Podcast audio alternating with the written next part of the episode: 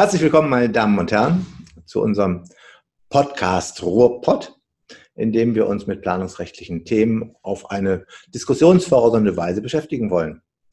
Heute wollen wir uns thematisch an dem Referentenentwurf des Bundesministeriums des Inneren für Bau und Heimat zum Gesetz zur Mobilisierung von Bauland, dem Bauland-Mobilisierungsgesetzentwurf, abarbeiten.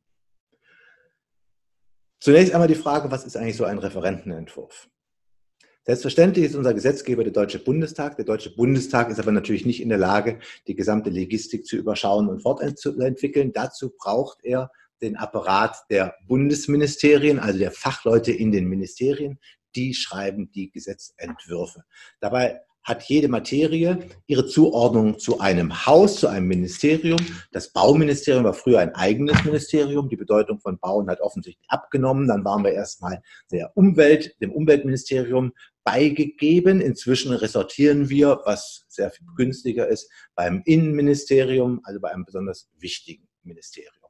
Also haben die zuständigen Experten im Bundesinnenministerium jetzt einen Gesetzentwurf auf den Weg gebracht, der letztlich ähm, aufsetzt auf der großen Debatte über Boden und demzufolge auch Mietpreissteigerungen. Ähm, dazu hat, wurde erstmal eine Expertenkommission eingesetzt, die Baulandkommission, die hat Vorschläge gemacht in einem Bericht und das ist jetzt aufgegriffen worden von dem Referenten im Bundesinnenministerium, der versucht, das in Gesetzesform ähm, zu übersetzen, eben zu einer in einer Novellierung des BauGB. Vom Status des Referentenentwurfs ähm, geht es dann in die interministerielle Abstimmung, in die Ressortabstimmung. Und wenn die Ressortabstimmung gelaufen ist, dann gibt es einen Regierungsentwurf, der von der Bundesregierung dann in den Bundestag eingebracht wird. Dort wird er in drei Lesungen behandelt und dem Struckschen Gesetz zufolge ist noch kein Gesetzentwurf so aus dem Bundestag rausgekommen, wie er reingegangen ist.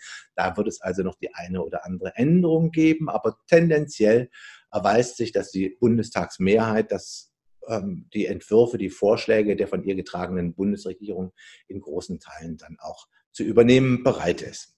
Also insofern ist es interessant, sich jetzt mit diesem Referentenentwurf ähm, zu beschäftigen und zu gucken, was der macht. Inhaltlich geht es, wie gesagt, um die Baulandmobilisierung. Es geht darum, möglichst zu günstigen Preisen ähm, Bauland in den Kommunen zur Verfügung zu stellen, um damit günstiger Wohnraum herstellen zu können. Baulandmobilisierung ähm, sieht der Gesetzentwurf ähm, jede Menge einzelne Vorschriften vor. Ähm, das ähm, sind einfache Bebauungspläne zur Innenverdichtung, das sind erweiterte Vorkaufsrechte der Gemeinde und vieles mehr.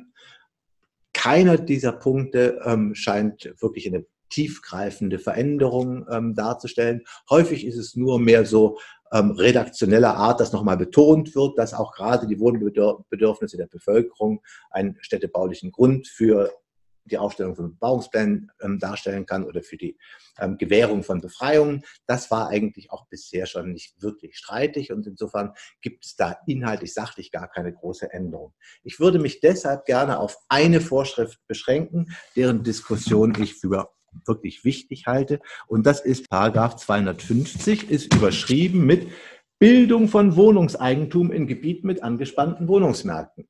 Die Überschrift ist etwas irreführend, weil es geht nicht darum, die Bildung von Wohnungseigentum zu fördern, sondern im Gegenteil, die Bildung von Wohnungseigentum zu beschränken.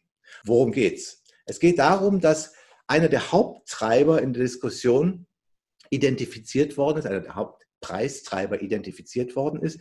Durch häufige Verkäufe steigt der Bodenwert und wenn dann auch noch das Miet, Mietshaus umgewandelt wird in einzelne Eigentumswohnungen und dann die Eigentumswohnungen einzeln verkauft werden an Menschen, die da als Eigentümer drin wohnen wollen, ähm, dass das dann zu einer erheblichen Bodenwertsteigerung führt und dementsprechend ähm, es erstens geeignet ist, weniger solvente Mieter aus dem ganzen Gebiet zu ähm, vertreiben, aber insbesondere bestehende Mietsverhältnisse zu ersetzen durch Eigentumsverhältnisse.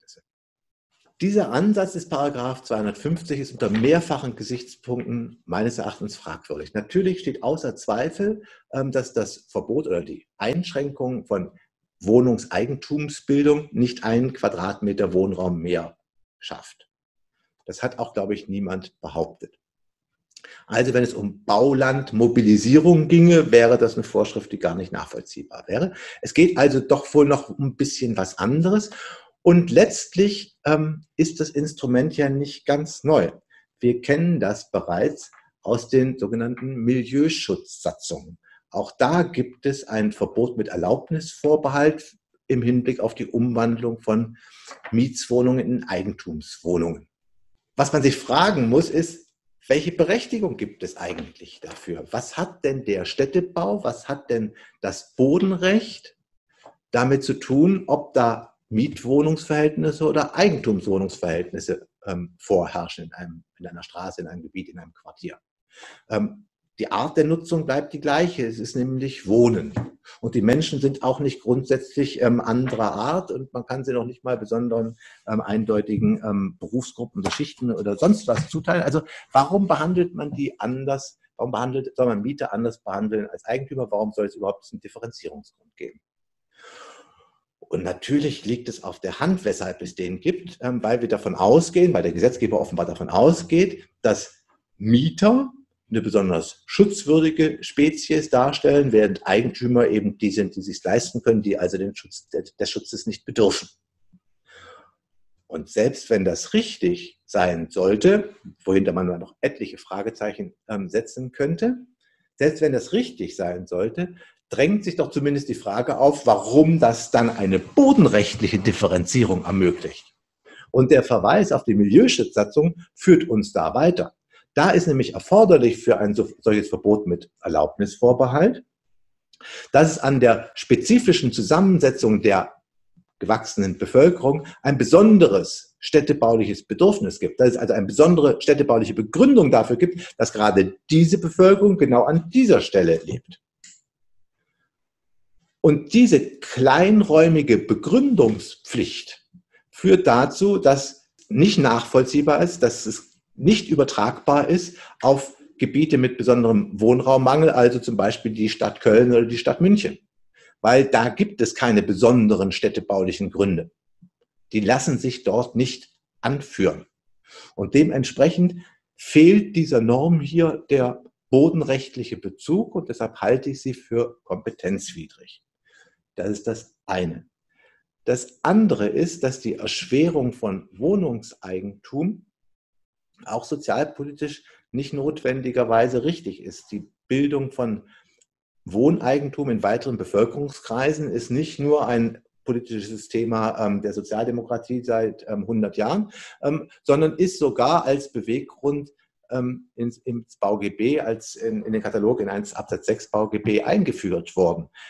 Das behindern wir an dieser Stelle. Das hat der Gesetzgeber durchaus gesehen und eingefügt, dass jedenfalls die Eigentumswohnungsumwandlung dann zulässig sein soll, wenn mindestens zwei Drittel der Mieter dem zustimmen. Da stellt sich dann wieder die Frage, ob zwei Drittel der Mieter ähm, dann der richtige, das richtige Quorum sind, also ob zwei Drittel der Mieter, die bereit und in der Lage sind, die Wohnung als Eigentum zu übernehmen, ob das richtig ist, zu viel oder zu wenig. Mir scheint das alles so ein bisschen unentschieden, aber okay, als Problem hat der Gesetzgeber das jedenfalls wahrgenommen. Schließlich der dritte Punkt, und das scheint mir dann irgendwie der Kern der ganzen Auseinandersetzung. Wenn wir die Wohnungsnot als Problem wahrnehmen, wenn wir die Mietsteigerung infolge der Bodenwertsteigerung als Problem wahrnehmen, ähm, dann sollten wir uns darüber verständigen, wie wir dieses Problem strategisch angehen. Und selbstverständlich leben wir unter dem Innenentwicklungs- oder Innenverdichtungsparadigma. Wir wollen möglichst wenig Außenbereichsfläche in Anspruch nehmen. Ja, wenn das so ist und der Bedarf an Innenbereichswohnflächen zunimmt, und das scheint der Fall zu sein, dann ist in der Marktwirtschaft klar, dass das zu Wertsteigerungen führt und Wertsteigerungen führen dann in gewissem Maße auch zu Verdrängungseffekten. Und dann stellt sich doch meines Erachtens die Frage, ob es angemessen ist, ähm, in einer globalisierten Welt tatsächlich den Wohnungs, äh, den, den Bodenwertsteigerung, dem Nachholbedarf, der offensichtlich auf dem deutschen Markt noch besteht, entgegenzuwirken durch staatliche Regularien, die immer den, äh, das Problem der Fehlsteuerung haben.